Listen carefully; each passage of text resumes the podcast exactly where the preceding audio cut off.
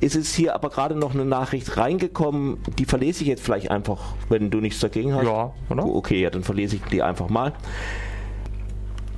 USA wollen nun auch den verborgenen Imam festnehmen. Nach einem Bericht der iranischen Zeitung Shark hat sich der ehemalige iranische Präsident Mahmoud Ahmadinejad während des islamischen Fastenmonats Ramadan, der vor kurzem begonnen hat, bereits mit mehreren Geistlichen getroffen und dabei eine erschütternde Enthüllung gemacht.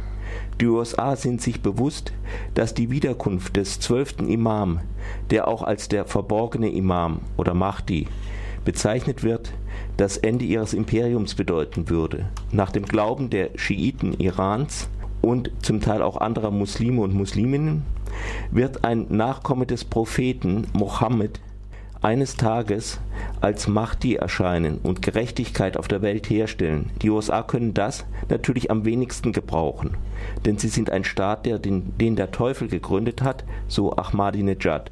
Also treten sie mit jedem sofort in Verbindung, der seinerseits in Verbindung mit dem Mahdi stehen könnte.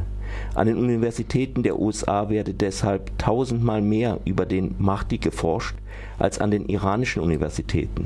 Das Ziel ist offenbar, den Mahdi, sobald er irgendwo auftaucht, sofort festzunehmen und so wird man befürchten, ihn unschädlich zu machen.